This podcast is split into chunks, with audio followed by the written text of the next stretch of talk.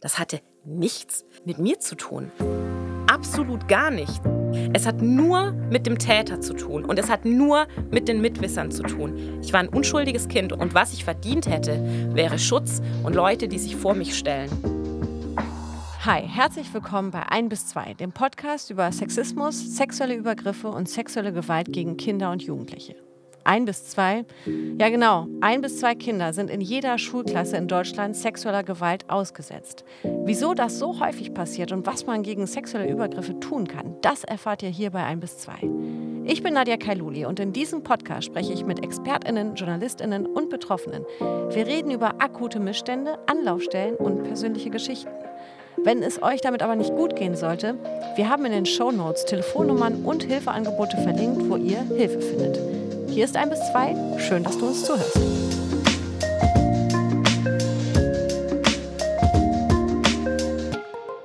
Die Familie ist für die allermeisten Menschen das Wichtigste im Leben. Das sind Menschen, zu denen die allermeisten ja ein Urvertrauen haben. Die Familie ist der ultimative Schutzraum, könnte man meinen. Umso schlimmer ist es, wenn dieser vermeintliche Schutzraum in sich zusammenfällt. Bei uns ist heute Sonja Hauer zu Gast. Sie ist Expertin für Kinderschutz und Prävention von Gewalt und Missbrauch und macht dazu auch einen Podcast. Hallo Sonja. Hallo. Schön, dass du da bist. Wir haben dich eingeladen, ähm, und wenn man sich meine Worte vorher anhört mit dem Thema Familie und diesen Schutzraum, dann müssen wir dazu sagen, dass du eben Expertin bist, weil du eben auch eigene Erfahrungen gemacht hast. Kannst du uns deine Geschichte erzählen? Erstmal. Ja, ich kann die ganz grob umreißen. So eine ganze Kindheit und Jugend ist natürlich sehr lang. Ich bin eine von den Menschen, und es sind sehr, sehr viele in Deutschland, für die die Familie eben kein Schutzort war, sondern der Ort, in dem sie Gewalt und Missbrauch erfahren haben. Und ähm, bei mir ging es los im Alter von vier Jahren durch meinen Stiefvater mit körperlicher Gewalt, ähm, psychischer, emotionaler Gewalt und eben auch sexuellem Missbrauch. Dazu kam noch religiöses Brainwashing, also so die ganze Bandbreite. Und das ist sehr krass, wenn man als Kind ähm, auf jeden Fall diesen einen Alltag hat und dann noch die Realität draußen und dann versucht man das anzugleichen und das funktioniert mal mehr, mal weniger gut. Also man hätte anhand meiner Geschichte eigentlich so eine Fallstudie machen können, weil ich war von der super angepassten Einserkandidatin, die immer freundlich war und empathisch ihren Mitschülern geholfen hat, bis zur ähm, Sechserkandidatin, die dann Schule geschwänzt hat und geklaut hat, war ich wirklich alles. Ähm, und alles natürlich aus dieser Verzweiflung herausgeboren, ähm, dass da doch mal irgendjemand bitte hinschauen möge. Und das haben leider viel zu wenige Menschen gemacht. Bevor wir da nochmal ins Detail gehen, würde ich gerne erstmal von dir wissen. Ich hatte heute Morgen einer Bekanntin erzählt, so was ich gleich mache, ja, so was, was äh, mein Job ist, dass ich hier diesen Podcast mache und zum Beispiel heute mit dir spreche.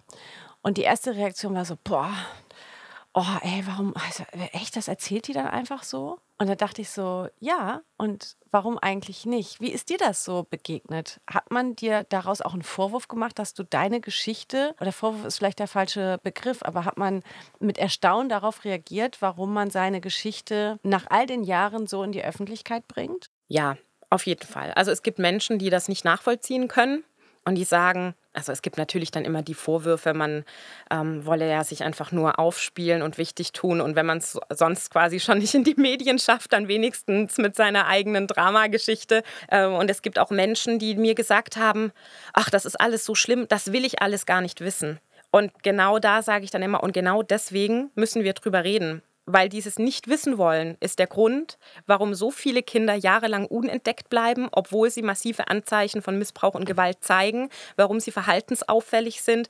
Genau das ist der Grund, warum es oft so viele Meldungen braucht, bis tatsächlich einem Kind mal geholfen wird, weil die meisten Menschen in Deutschland es sich nicht vorstellen können und wollen, dass die eigenen Eltern die Gewalttäter sind. Jetzt hast du gerade gesagt, ach, na, damit schafft man es in den Medien. Man muss jetzt dazu ganz, und das ist mir ganz wichtig zu sagen, du schaffst es damit nicht nur in die Medien, sondern du schaffst es damit vor allem Präventionsarbeit zu leisten. Ähm, du klärst auf, du, du appellierst, äh, du, du machst Missstände sichtbar eben. Und das ist äh, für mich der wichtigere Punkt, warum wir darüber äh, sprechen und warum das eben auch so wichtig ist. Kannst du uns, ich weiß, ist eine, hast du eben ja schon gesagt, ne, es ist äh, ein jahrelanger Prozess gewesen. So eine Kindheit, die erzählt man nicht äh, in zwei Minuten. Aber kannst du uns vielleicht noch mal so ein bisschen die, ja, ein bisschen damit der Zuhörer besser versteht, warum dir es heute so wichtig ist, eben aufzuklären, was genau dir passiert ist, was dein Stiefvater gemacht hat. Ja, also mein Stiefvater hat, ähm, das war so ein bisschen der klassische Fall. Also wir wissen ja aus, ähm, auch aus der aktuellen Studie der Aufarbeitungskommission, dass der Haupttatort die eigene Familie ist und die Haupttäter eben auch leibliche Väter und Stiefväter sind. Und er hat wirklich das auf diese in Anführungsstrichen freundliche Art und Weise gemacht, diesen Missbrauch, dieses Grooming in den Missbrauch hinein. Und als Kind ist ja das für dich die Normalität, was du eben erlebst. Also Kinder sagen ja nicht, ach Mensch, das ist jetzt in Ordnung, was mir passiert und das ist aber nicht in Ordnung. Alles, was dir als Kind passiert, das ist dein Leben, das ist deine Normalität und deswegen hinterfragt man das auch nicht. Und ähm, das heißt, der sexuelle Missbrauch, der ging ähm, über Jahre, der nahm zu an Intensität und es war eben mit sehr viel Manipulation verbunden. Und auf der anderen Seite war diese krasse körperliche Gewalt. Wir wurden geschlagen, also auch meine Geschwister und ich. Wir wurden teilweise stundenlang angeschrien. Es war wirklich reinster Psychoterror zu Hause. Wir durften keine Widerworte geben. Wir hatten immer zu gehorchen unter allen Umständen.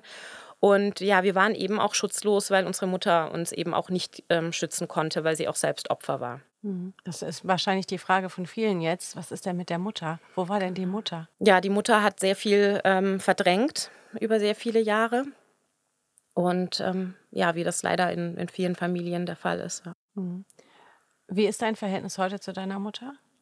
Heute haben wir ein gutes Verhältnis miteinander. Das können auch sehr viele Menschen nicht nachvollziehen. Ähm, aber wir haben, wir haben das aufgearbeitet. Also ich bin mit ihr wirklich über Jahre intensiv im Gespräch gewesen. Und wenn irgendeine Erinnerung hochkam, wenn ich eine Panikattacke hatte, wenn ich irgendwie, dann konnte ich sie anrufen und sagen, Mama, mir ist gerade das und das eingefallen, lass uns drüber sprechen. Und sie hat sich dem auch gestellt. Und das ist wahnsinnig schmerzhaft. Also ich bin ja selber Mutter von vier Kindern und auch wenn ich jetzt im Großen und Ganzen eine gute Mutter bin oder glaube, eine gute Mutter zu sein, habe ich natürlich trotzdem auch sehr, sehr viele Dinge falsch gemacht. In sehr vielen Momenten meine Kinder nicht gesehen, falsch verstanden, ähm, bin auch mal ausgerastet, habe ihnen einfach auch Unrecht getan und es ist sehr schmerzhaft, wenn die Kinder einem das widerspiegeln. Und das kenne ich im Kleinen. Und deswegen ist mein Respekt für meine Mutter da eigentlich noch umso größer, dass sie dieses wirklich Totalversagen auch angegangen ist und dann natürlich sich auch entschuldigt hat. Und es ist ganz einfach, man hat die Mutter, die man hat. Und die andere Option wäre, gar keine Mutter zu haben, gar keinen Kontakt zu ihr zu haben. Und da sie sich entschuldigt hat und da wir das aufgearbeitet haben zusammen, ist es für mich auch völlig in Ordnung. Also jetzt habe ich quasi die Mutter, die ich damals eben nicht hatte und das ist für mich auch heilsam. Mhm. Jetzt geht es ja gerade bei sexualisierter Gewalt um Kindern in der Präventionsarbeit sehr oft darum, Kinder überhaupt zu sensibilisieren, sich zu äußern, etwas zu sagen, versuchen zu ja, verbal auszudrücken, da wird was mit mir gemacht. In deinem Fall musstest du es ja gar nicht sagen, sondern es wurde ja, war ja sichtbar, oder? Die Gewalt war sichtbar, der Missbrauch natürlich nicht. Ich habe zwei, dreimal das angesprochen und ähm, ich war noch sehr jung und sie hat das zwar ernst genommen, dachte dann aber, es würde sich dann erledigen, wenn sie ihn darauf anspricht. Also das war mhm. einfach auch sehr naiv. Und ähm, ja, die, die ZuhörerInnen, die sich das jetzt nicht vorstellen können, die können sich ja mal überlegen. Also die meisten werden ja in einer Partnerschaft sein oder auf jeden Fall einen Ex-Mann, auch äh, Ex-Frau haben. Und wenn jetzt das Kind plötzlich irgendeine Bemerkung macht, man muss da mal in sich gehen und sich überlegen, würde ich das denn sofort ernst nehmen oder würde ich denken, ach, das Kind hat irgendwo einen Film gesehen, hat irgendwo in der Kita was gehört. Wie würde ich denn reagieren? Würde ich das denn zulassen, dass eventuell mein ganzes Weltbild zusammenbricht und ich eventuell mit einem Täter verheiratet bin oder war? Mhm. Lass uns genau da ansetzen. Du hast eben so schön gesagt, dass du das Verhältnis zu deiner Mutter, dass es eben deswegen so gut ist, weil ihr aufgearbeitet habt, weil sie sich dem auch gestellt hat. Vielleicht kannst du uns mitnehmen, wann für dich ähm, klar wurde, du willst in diese Aufarbeitung gehen. Du willst vor allem das nicht nur mit dir teilen, sondern daraus ja dann auch äh, beruflich kann man ja sagen, ähm, mitarbeiten, weil du eben ja Expertin bist, nicht nur weil du dich intensiv mit dem Thema auseinandergesetzt hast, sondern weil du dieses Thema ja wirklich auch erlebt hast. Das war bei mir ganz klar das Gerichtsurteil. Ich habe nämlich meinen Stiefvater angezeigt, da war ich 23 und dann dachte ich, jetzt wird alles gut. Jetzt wird endlich Recht gesprochen. Wir haben ja Gesetze in Deutschland und es gibt ja eine staatliche Wächterfunktion und ähm, jetzt endlich gibt es Gerechtigkeit. Und zwei Jahre später war dann die Gerichtsverhandlung und das war eine absolute Katastrophe. Mein Stiefvater hat zwei Jahre auf Bewährung bekommen, obwohl er alles gestanden hat. Und wir reden hier ja von 18 Jahren wirklich immensester Gewalt. Also das ist nicht, das sind nicht ähm, Taten gewesen, die so alle Schaltjahr mal irgendwie vorkamen, wo man sagen kann, die kann man jetzt an einer Hand abzählen, sondern das war ja wirklich mein Alltag. Und dafür dann zwei Jahre auf Bewährung. Das war für mich so ein Schlag in die Magengrube und auch wie der Richter am Landgericht mit mir umgegangen ist. Das muss man sich vorstellen. Man sitzt dort in der Mitte vor einem der Richter, zwei Schöffen, rechts der Täter und sein Anwalt und links die eigene Anwältin. Das heißt, die, die eventuell gegen einen sind, sind in der krassen Überzahl. Und für mich war es so, ich habe zum ersten Mal meinen Stiefvater wiedergesehen, nach all den Jahren. Das war für mich die ultimative Stresssituation und ich bin auch erstmal in Tränen ausgebrochen, weil ich das nicht verkraftet habe. Und der Richter fährt mir über den Mund und sagt, ja, ähm, jetzt hören Sie mal auf zu heulen, das bringt uns jetzt auch nicht weiter. Und im nächsten Satz soll ich dann die intimsten Details meines Lebens vor diesem Mann ausbreiten das war eine absolute Tortur. Und dann dieses Urteil und dann steht im Urteil drin, also wirklich, das, das ist reinstes Victim Blaming, was die da gemacht haben, meiner Meinung nach. Da steht dann drin, ähm, da ich ja mittlerweile ausgezogen bin, kann davon ausgegangen werden, dass es nicht zu weiteren Taten kommt. Oder dass ich mich ab meinem 14. Lebensjahr nicht mehr aktiv gewehrt habe. Das wurde mir dann auch negativ ausgelegt, wo ich mir denke, mit 14, da war ich bereits zehn Jahre in diesem, in diesem Albtraum gefangen und natürlich, was macht man denn als Kind, wenn man versucht, sich Hilfe zu holen? Ich bin ja sogar zur Polizei gegangen mit zehn Jahren und wurde wieder nach Hause geschickt. Was macht man denn, wenn so viele Versuche schief liefen? Irgendwann fügt man sich in sein Schicksal, wortwörtlich. Mhm. Und dass einem das dann vom Gericht negativ ausgelegt wird, äh, das ist eine Unverschämtheit. Mir brennt das gerade so auf den Lippen, dass wenn Menschen das jetzt hören, die das auch erlebt haben, die sich aber vielleicht noch nicht getraut haben, das öffentlich zu machen, sich irgendjemandem anzuvertrauen, geschweige denn das anzuzeigen, bekommt man nicht wirklich Mut, ne? wenn man deine Geschichte hört. Auch, dass du als Zehnjährige zur Polizei gegangen bist, dann als 23-Jährige deinen Vater, Stiefvater angezeigt hast. Und wenn man jetzt hört, was du aber erfahren hast, würden sich jetzt wahrscheinlich viele denken, oh Gott, nee, ich, ich behalte das für mich, ich gehe da nicht zur Polizei. Ja, das ist für mich auch immer ein Dilemma, weil auf der einen Seite brauchen wir natürlich auch die offiziellen Zahlen. Damit diese berühmte Dunkelziffer zur Hellziffer wird, brauchen wir Anzeigen. Aber wenn man sich anschaut, wie viele Strafverfahren wegen Kindesmissbrauch auch eingestellt werden und die, die es vor Gericht schaffen, wie viele dann mit Bewährungsstrafen nach wie vor davonkommen. Wenn man es macht, dann muss man es wirklich machen mit der Haltung, ich erwarte nichts, ich erwarte keine Gerechtigkeit dann kann man es machen. Und gucken, dass man in Therapie geht, währenddessen, dass man begleitet ist, auf jeden Fall, dass man jemanden hat, der einen auffängt und eben nicht so ja, naiv, wie ich damals rangegangen bin, so jetzt bekomme ich endlich Gerechtigkeit. Also ist deine Botschaft, Anzeigen ist wichtig, sichtbar ja. machen ist wichtig, aber man darf nicht erwarten, dass dann ja irgendein ja, ein heilsames Urteil gesprochen genau. wird, sondern äh, das Urteil ist eigentlich dann egal? Es muss einem egal sein. Ich glaube, weil sonst wird das passieren, was mir passiert ist. Für mich war das ein absoluter Einbruch. Das hat mich ganz arg zurückgeworfen in meinem Heilungsprozess. Und dann stand ich vor dieser großen Frage, gehe ich daran jetzt kaputt oder ziehe ich mich noch ein letztes Mal aus dem Sumpf am eigenen Schopf? Und dazu habe ich mich dann zum Glück entschieden und ähm, das Strafverfahren war 2014. Und ich habe dann ein bisschen gegoogelt, weil ich gedacht habe, Mensch, ich kann ja nicht die Einzige sein in Deutschland, der es so ergeht. Und habe dann lauter solche Hanebüchner Urteile gelesen, die alle auch nur ein paar Jahre alt waren, wo ich dachte, Mensch, da muss man doch irgendwas machen. Und dann habe ich dem äh, Missbrauchsbeauftragten eine E-Mail geschrieben, habe gesagt, hier, das ist mein Fall, das ist mir passiert was kann man machen? Und dann kam tatsächlich eine Antwort zurück, wir gründen ähm, gerade einen Betroffenenrat, bewerben Sie sich doch. Und das habe ich gemacht und bin seit 2015 im Betroffenenrat beim UBSKM und ähm, versuche meine Erfahrungen eben auch mit in die Politik ähm, einzubringen. Ja. Wie ist deine Erfahrung damit? Wie viel Schmerz erlebt man dadurch, weil man ja dadurch tagtäglich dann eben mit seiner Geschichte konfrontiert ist? Das warst du wahrscheinlich so oder so schon. Ja, so eine Geschichte lässt einen nicht mehr los. Das ist Teil eines Lebens, deines Lebens. Aber wann war für dich der Prozess da, dass du gemerkt hast, das ist jetzt genau richtig und gut so, dass ich jetzt hier im Betroffenenrat sitze? Das war ziemlich von Anfang an. Weil es dann für mich dieses Turning Pain into Power war. Weil ich gesagt habe, ich nutze jetzt all diesen Schmerz ähm, und bewirke damit etwas Gutes für die Menschen, die jetzt aktuell davon betroffen sind. Und ich versuche auch natürlich ein Stück weit ein Vorbild zu sein. Und die ganzen E-Mails, die ich bekomme, die ganzen Nachrichten, die ich bekomme, ich habe dich da gesehen ähm, im, im WDR bei Frau TV und ähm, bei mir ist das schon 40 Jahre her und ich habe noch mit nie jemandem drüber gesprochen, aber mich hat das so ermutigt. Dann denke ich, genau dafür zum Beispiel mache ich das. Und je mehr Leute sprechen, umso mehr ist die Gesellschaft allgemein auch gezwungen, sich mit dem Thema auseinanderzusetzen. Und dann sind wir eben an dem Punkt, wo dann Leute eben nicht mehr so einfach sagen können, ach, davon möchte ich einfach gar nichts wissen am liebsten. Mhm. An diesem Punkt sind wir ja immer noch so. Das ist immer ja. das, was mich so, was mich so umtreibt. Ne? Warum scheuen wir uns so darüber zu sprechen? Du hast dich ja vor allem mit vielen Menschen auch ausgetauscht, die selber sexualisierte Gewalterfahrungen gemacht haben. Äh, was glaubst du, wie wird dieses Thema nahbar? Dass man keine Angst davor hat, zuzuhören.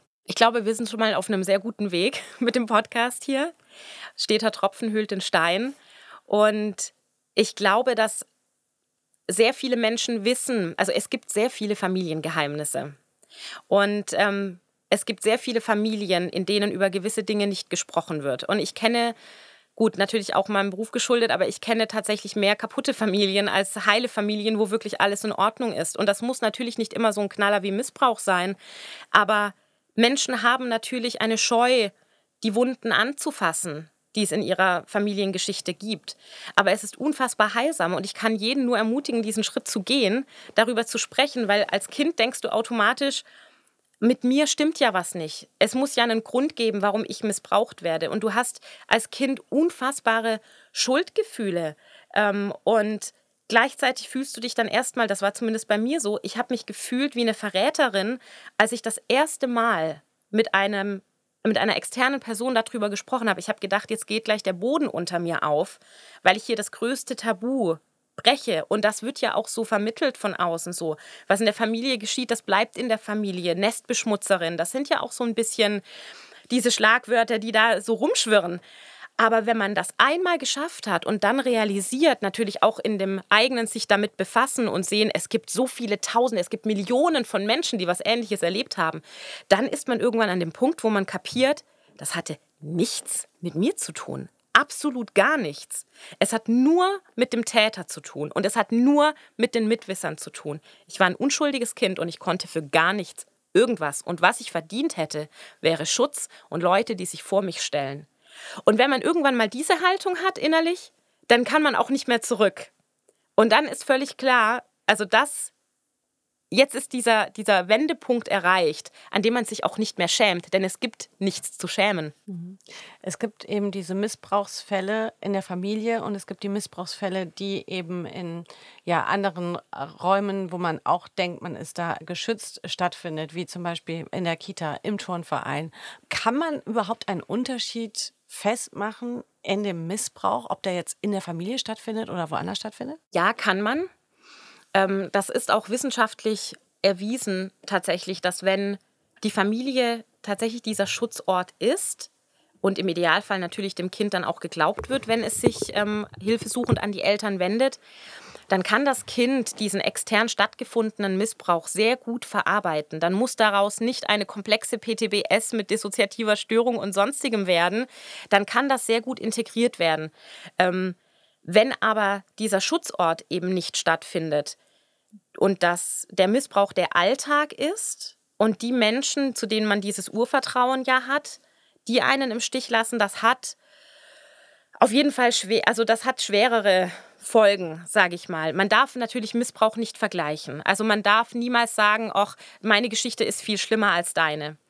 Aber es hat noch mal eine andere Qualität, es hat noch mal eine andere Schwere, wenn die Leute, die wirklich auch per Gesetz dazu verpflichtet sind, dich zu schützen, diesem Schutzauftrag nicht nachkommen das macht nochmal was anderes mit dir. Das Gleiche gilt natürlich auch für ähm, diese ganzen Fälle in Internaten, die ja dann quasi auch wie so Ersatzfamilien sind, wo, wo das dann der Ersatzschutzort ist oder auch Pflegefamilien oder auch Heime. Also dort, wo sich Kinder 24-7 aufhalten.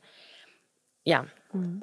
Ich würde gerne ein bisschen mehr darauf eingehen, dass du eben ähm, ja ganz, ganz engagiert darin bist, eben Prävention zu machen.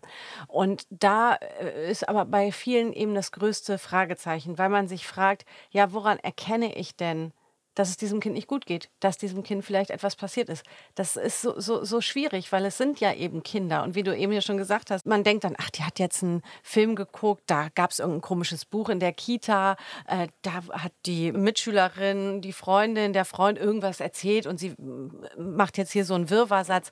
Woran erkennt man das? Du bist Mutter von vier Kindern.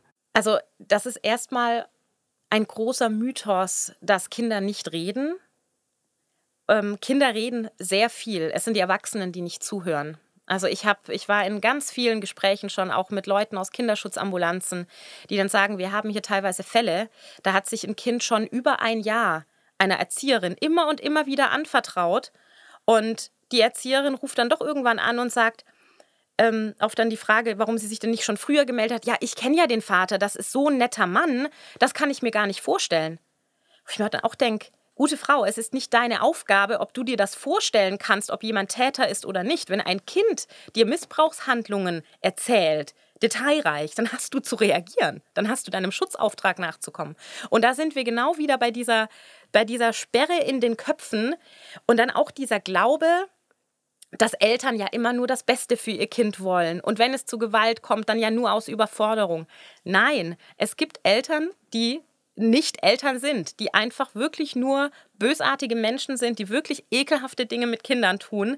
Und egal wie nett die nach außen auftre auftreten, das ist einfach auch ein Teil von Täterstrategien. Und da fehlt aber auch wieder das Wissen. Und da ist auch wieder die Politik gefragt. Und das sagen Fachleute schon seit zehn Jahren, wir müssen das Thema in die Ausbildungen bringen. Wir müssen das Thema in die Studiengänge bringen. Wir haben SozialarbeiterInnen, die Kinderschutz als Wahlfach hatten ein kleines Nebenher-Modul. Und das kann nicht sein.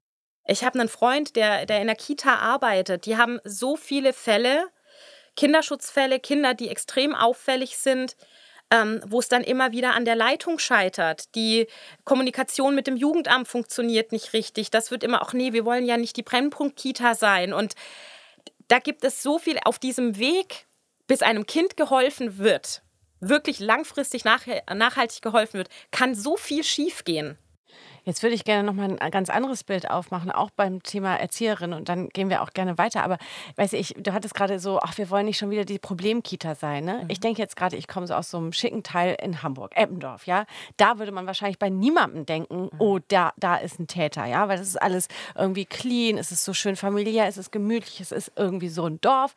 Aber gerade da ist ja auch der, der Hinweis hinzuschauen. Und da denke ich gerade an so eine Erzieherin, die sich denkt so, ey, ich kann doch jetzt nicht. Meine Vorgesetzte, die denkt sich auch so, jetzt setz dich mal hin, du spinnst doch, guck, das ist so eine nette Familie. Mhm. Also wie geht man damit um, wenn man sel selber spürt, irgendwie, weiß ich nicht, irgendwie ist da was, aber ich will eben die Familie nicht zerstören oder die Angst davor, vielleicht ist mein Verdacht ja auch gar nicht richtig, vielleicht ist mein Verdacht falsch und dann habe ich hier so einen so einen Verdacht hingeknallt und äh, vielleicht verliert er meinen Job oder keine Ahnung was. Weißt du, wie ich meine? Mhm. Also wie geht man damit um, einen Verdachtsfall zu äußern, ohne jemanden direkt damit zu beschuldigen, tatsächlich? Das ist immer sehr, sehr schwierig. Am besten ist es natürlich, wenn man dann erstmal beim weiter herausfinden, ob denn was dahinter ist, einfach anonym vorgeht einfach mal nur, ne, also man muss ja nicht direkt mit Namen und Anschrift in alle Richtungen und hier und das habe ich bemerkt. Das, ist, das wäre natürlich extrem unklug. Und natürlich gibt es auch Fälle, in denen beispielsweise, das ist ein Fall, der mir selber auch bekannt ist, ähm, in dem ein Junge berichtet hat, ähm, dass er von einem Fremden auf dem Spielplatz missbraucht wurde, zum Beispiel. Ähm, und dann hat man sich das, also dann war klar, das Kind erzählt so detailreich, irgendwas ist passiert, aber irgendwie, it doesn't add up. Also es ist irgendwie ein paar Punkte hören sich komisch an. Aber die Details waren eben zu detailreich, um zu sagen, das hat er sich jetzt wirklich komplett ausgedacht. Am Ende kam dann raus, dass das der beste Freund von ihm war, der ein paar Jahre älter war, der mit ihm diese Sachen gemacht hat. Und er hatte fürchterlich Angst, natürlich seinen eigenen Freund zum Beispiel zu bezichtigen. Und diesen Mechanismus, den gibt es natürlich auch innerfamiliär, also dass Kinder über eine Ersatzfigur erstmal berichten, bis man dann wirklich dahinter kommt, wer denn dahinter steht. Ne? Und es ist einfach wichtig, dass es diese, ja, ich sag mal, diese Kompetenzgruppen gibt, auch in jeder Kita. Leute, die sich fort, haben fortbilden lassen, die, die als Ansprechpartner zur Verfügung stehen. Es gibt die Insofas, die insofern erfahrenen Fachkräfte, mit denen man sich ähm, auch austauschen kann und auf die auch jeder einen Anspruch hat. Also in jeder Kita ähm, muss es diese Nummer geben, die du anrufen kannst für eine für dich zuständige Insofa, mit der du dich austauschen kannst. Ähm, und ich glaube, dann kann man das auch erstmal ganz niedrigschwellig angehen. Und man muss nicht immer gleich so einen Riesenfass aufmachen wegen einem Bauchgefühl, einem Verdachtsmoment. Das mhm. ist wichtig. Jetzt gehen wir nochmal zurück ganz tief in die Familie rein. Wenn man eben mehr als nur einen Verdachtsmoment hat, und zwar die Gewissheit, dass mein Partner dem eigenen Kind äh, was antut, wie, wie gehen Mütter damit am besten rum? Oder, oder auch Väter. Wir müssen ja, also es gibt natürlich auch Täterinnen, nicht nur Täter. Genau. Aber bleiben wir mal bei dem Beispiel, wenn Mütter eben äh, ja, ihren eigenen Partner eben anklagen wollen. Ja. Da haben wir leider ein riesiges Problem in Deutschland, weil wenn dann Mütter genau das machen, ähm, was meiner, was von meiner Mutter verlangt äh, worden wäre damals, nämlich zu sagen, ich glaube meinen Kindern, ich glaube meiner Tochter und ich ähm, gehe jetzt die ganzen offiziellen Schritte einer Anzeige, einer Meldung beim Jugendamt und so weiter. Wir sehen uns aktuell mit dem ähm, Problem konfrontiert, dass Müttern dann sehr oft nicht geglaubt wird und dass ihnen unterstellt wird, vor allem ähm, wenn schon eine Trennung auch stattgefunden hat, dass sie das machen, um ähm, ihrem Ex-Mann zu schaden. Dass sie, dann werden ähm, so Worte rumgeworfen wie Bindungsintoleranz, Eltern-Kind-Entfremdung. Dann gibt es ähm, das Parental Alienation Syndrome, PAS kurz. Ähm, das ist eine ähm, Fake-Wissenschaft, die von einem Mann erfunden wurde, der selber ähm, pädophil war. Und Deutschland ist nach wie vor durchdrungen mit dieser, ich sag's mal, Hobbydiagnose, die tatsächlich auch in, in, in familiengerichtlichen Gutachten verwendet wird. Ähm, dann wird gesagt, ja, die, die Frau betreibt Missbrauch mit dem Missbrauch. Das sind alles diese Schlagworte. Und das Problem ist natürlich in sehr vielen Fällen, dass du manchmal nicht mehr hast als die Aussage eines Kindes. Wir haben aber auch sehr viele Fälle, in denen bereits Akten aus der Kita vorliegen, in dem das Kind bereits in der Kinderschutzambulanz vorstellig war, in dem Fachberatungsstellen mit involviert waren, in dem das Kind also nicht nur der Mutter gegenüber sich geäußert hat, sondern wirklich auch Fachleuten gegenüber. Und das Jugendamt dann trotzdem dicht macht und sagt, die Mutter hat das Kind manipuliert. Und wie schief das gehen kann, das sehen wir in Fällen wie in Lüchte und Bergisch Gladbach wo die Mutter wirklich pathologisiert wurde, wo ihnen am Ende sogar teilweise das Sorgerecht dann entzogen wurde, wie in dem Bergisch-Gladbach-Fall, ähm, wo gesagt wurde, äh, hier, wir glauben nicht dem Kind, das sagt, ich möchte bei der Mutter bleiben, ich will nicht zum Papa. Wir glauben auch nicht der Mutter, sondern wir platzieren das Kind um zum mutmaßlichen Täter. Und ähm, dieses, gerade zum Beispiel dieses Pass, das ist mittlerweile in Kanada, ist das verboten, das vor Gericht zu verwenden. In England, in Italien, in Deutschland wird das nach wie vor verwendet. Mhm. Und da werden wirklich Kinderleben zerstört. Das Wichtige ist auch da, dass man sich die Fachleute ins Boot holt von, von Anfang an. Ich meine, es gibt natürlich auch sehr gute Jugendämter. Und es gibt natürlich auch Familiengerichte, die sich mit Täterstrategien auskennen und so weiter und die einen, die dann wirklich auch unterstützen, ja. Und ähm, wichtig ist immer, dass man dokumentiert, was einem wann aufgefallen ist, was das Kind wann gesagt hat. Wichtig ist, dass man sich dann auch mal mit ähm, Lehrern, mit Kita-ErzieherInnen austauscht. Ähm, was, was ist denn so eure Beobachtung, die Verlaufsentwicklung ähm, vom Kind? Gab es da Auffälligkeiten? Und dass es einfach wichtig ist, dass man als Mutter nicht sagt, hier, dein Papa ist böse, weil das kann ein Kind in dem Moment, also vor allem wenn es junge Kinder sind, können die das noch nicht begreifen. Jetzt bist du ja Mutter von vier Kindern. Du bist selbst Betroffene von sexualisierter Gewalt. Du bist diejenige, die äh, aufklärt, die Präventionsarbeit leistet. Kannst du oder gibt es deiner Meinung nach den, den ultimativen Tipp, wann man und wie man mit einem Kind darüber spricht. Weil das Ding ist ja, wir wollen ja vor allem auch äh, eben präventiv sein und nicht erst mit einem Kind oder mit Täter äh, und Täterinnen ins Gespräch kommen, wenn es passiert ist, sondern wir wollen ja im besten Fall eben, dass es nicht mehr in diesem Ausmaß passiert, wie es das heute tut. Wann ist also der richtige Zeitpunkt zu sensibilisieren bei einem Kind? Sobald das Kind ähm, so alt ist, dass es Worte versteht und man die Geschlechtsteile richtig benennen kann beim Waschen. So, das ist deine Vulva, das ist dein Penis. Und ähm, das, das ist schon mal ganz niedrigschwellig. Eine ganz normale, gesunde Sexualaufklärung kommt dann einfach so on the go mit. Ich habe das bei meinen Kindern auch so gemacht. Ich kann sagen, dass das sehr erfolgreich ist, wenn man nämlich das ablegt, dieses Schamgefühl, was ja sehr viele Erwachsene einfach noch mit dem Thema Sexualität allgemein verbinden. Viele können nicht mal ihre über Geschlechtsteile reden oder über den Geschlechtsakt reden, ohne rot zu werden. Das muss man einfach mal hinter sich lassen und sagen, das, ist ein normal, das sind alles normale Vorgänge, das ist unser Körper. Dazu gehört, dass man seinem Kind zum Beispiel, wenn es sich zwischen die Beine fasst, dass man dann auch nicht auf die Hand haut und sagt, das ist eklig. Weil was, was vermittelt man dann dem Kind? Man sagt, dieser Körperbereich ist eklig. Das Anfassen ist eklig. Das Kind merkt, okay, die Mama kann irgendwie mit diesem Teil von mir nicht umgehen. Das heißt, selbst wenn dann jemand kommt und mich dort anfasst, dann kann ich das der Mama nicht sagen, weil die findet das Thema ja eklig. Das speichert so, das Kind dann das? ab. Ja. Genau. ich dachte gerade die ganze Zeit so, ja, aber muss man das denn nicht? So, weißt du, so denke ich denn gerade. So muss man nicht sagen, so, das ist aber nicht gut so. Aber damit eben nicht das Gefühl entsteht, so, ach, ist ganz normal, da kann man, ne, das ist ja meine Vulva, es ist mein Penis, da darf man mich ruhig anfassen. Weißt du, das dachte ich gerade so. Nein, das kommt natürlich dann später dazu. Also ich habe jetzt wirklich von noch Wickelkindern gesprochen, ne, mhm. die, dann, die dann sich zwischen die Beine fassen und dann so kichern und so.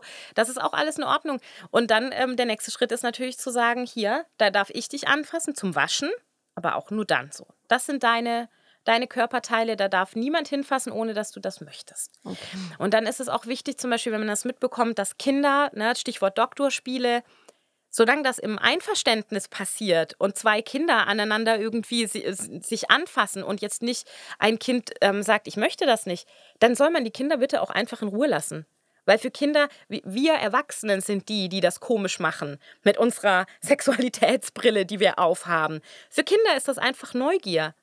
Und für Kinder ist ein Geschlechtsteil nichts anderes als eine Hand und als ein Ohr. Und warum soll man denn da nicht hinfassen dürfen und das mal erkunden dürfen?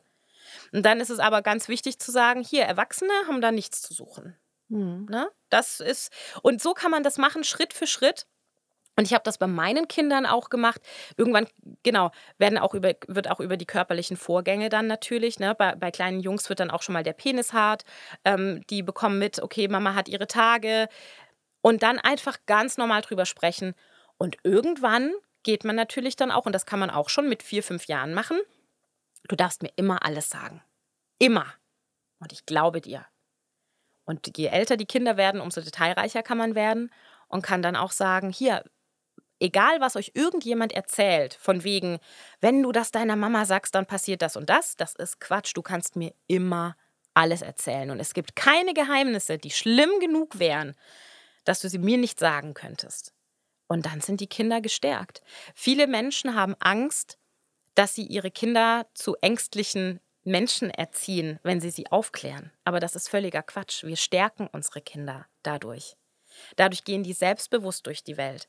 Und dann haben wir Fälle wie meine damals elfjährige Tochter, die nach Hause kam und erzählt hat, sie war mit einer Freundin im Bus unterwegs, da war eine Gruppe junger Männer, die sie belästigt haben. Und dann hat sie gesagt, ja, und ich bin dann ähm, vor zum Busfahrer gegangen, habe gesagt, dass wir da hinten belästigt werden von dieser Gruppe junger Männer, dass wir bitte vorne sitzen möchten und dass er doch bitte auch ein Auge darauf haben möchte. Was für ein Selbstbewusstsein. In dem Moment wusste ich, da habe ich auf jeden Fall alles richtig gemacht. Weil das ist total cool. Und sie hat mir dann auch gesagt, meine Freundin, die war nur total eingeschüchtert. Die hatte Angst. Aber ich habe mir gedacht, nee, so nicht. Mhm. Und das ist genau die Haltung, die wir in unseren Kindern eben im besten Fall wachkitzeln können. Ich finde das so toll, was du gerade gesagt hast, eben, dass viele eher Angst davor haben. Ich hatte auch mit einem Freund, der auch ein Kind hat, darüber gesprochen. Und er sagte, oh nee, ich möchte, ich möchte jetzt meiner Tochter aber auch nicht Angst machen.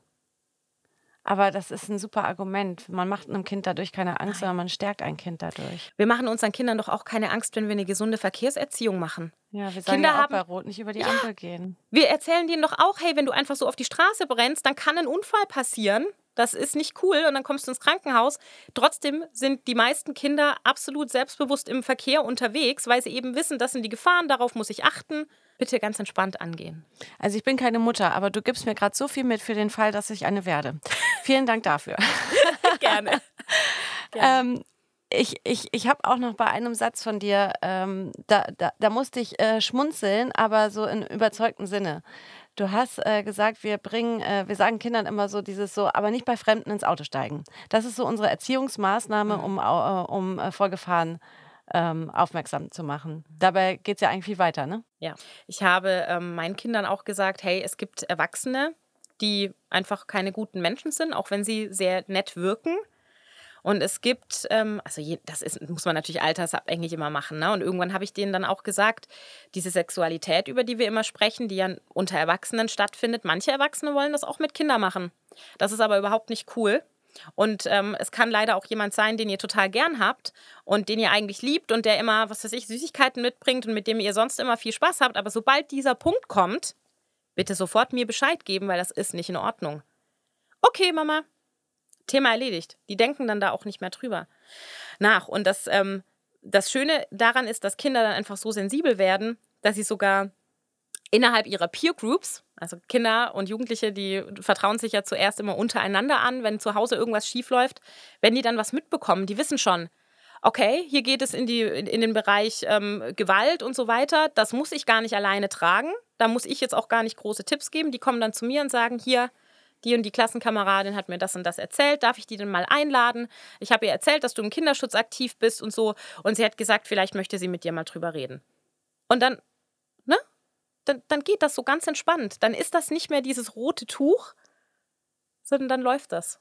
Sonja, wir könnten ewig weiterreden. Das ist wirklich weiß. ein Thema, das, äh, das füllt ganze Tage, Abende. Und ich finde das ähm, ähm, sehr äh, für mich äh, bewegend tatsächlich, wie, wie du sprichst und was du sagst. Ähm, und es macht auch was äh, mit mir und das finde ich aber gut. Ich will noch auf einen letzten Punkt kommen. Und zwar habe ich gerade die Netflix-Serie Made angefangen Hammer. zu schauen. Und ich bin äh, sehr begeistert. Ja. Und ich habe gehört, das bist du auch. Die Serie Made ist deswegen so phänomenal gut, weil sie erstens auf einem Buch basiert von einer Frau, die genau das erlebt hat. Und ähm, wenn ich mir anschaue, wie detailreich das umgesetzt wurde, ähm, beschleicht mich die Ahnung, dass auch ähm, die Produzentinnen, die da dran waren, dass die wissen, worum es geht. Weil in dieser ganzen Serie keine einzige Szene tatsächlicher körperlicher Gewalt vorkam. Es kam keine Vergewaltigung vor, nichts. Und trotzdem ist jedem, der diese Serie geschaut hat, am Ende klar, das war Gewalt.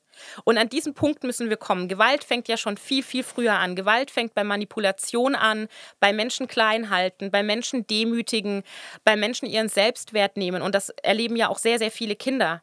Und Kinder, die keinen Selbstwert haben, sind die perfekten Opfer für Missbrauch. Also Kinder, die kein gesundes Selbstbewusstsein haben, sind die perfekten Opfer Opfer für Menschen, die sie egal in welcher Form ausnutzen wollen. Und das hat diese Serie so perfekt, wirklich ins Detail auf den Punkt gebracht. Und sowas bräuchten wir auch ganz dringend in Deutschland. Ähm, in Made geht es ja sehr ums amerikanische ähm, Family Court System und alles auch. Und sowas bräuchten wir unbedingt auch ähm, als einfach mal aufs deutsche System angewandt, ja. ja. Sonja Howard, jetzt haben wir hier mit einer, mit einer Serie äh, aufgehört, die Fiktion äh, ist, aber absolut viel aus der Realität zeigt und vor allem auch äh, das mit aufzeigt, was, was du ganz persönlich erlebt hast, eben psychische Gewalt, aber eben auch ähm, ja, sexualisierte Gewalt zu Hause, in dem engsten Raum der Familie. Und ich finde es super, dass du uns so intensiv äh, über deine Geschichte erzählt hast, aber vor allem, dass du uns eben deine ja, ich sage jetzt mal, präventiven Einsichten so mitgegeben hast, wie man damit umgeht. Vielen Dank, Sonja Howard. Vielen Dank, dass ich zu Gast sein durfte. Also Sonja Howard hat mich einfach total bewegt und vor allem auch motiviert, dass, wenn ich in Zukunft mit Freunden und Freundinnen darüber spreche, die zum Beispiel Eltern sind, ähm, mit ihren Kindern darüber zu sprechen, dass man eben keine Angst davor haben sollte. Und das ist für mich wirklich so, ähm, ja, das Mitbringsel aus diesem Gespräch. Sprecht mit euren Kindern, damit macht ihr ihnen keine Angst, sondern damit stärkt ihr sie, damit sie eben geschützt sind.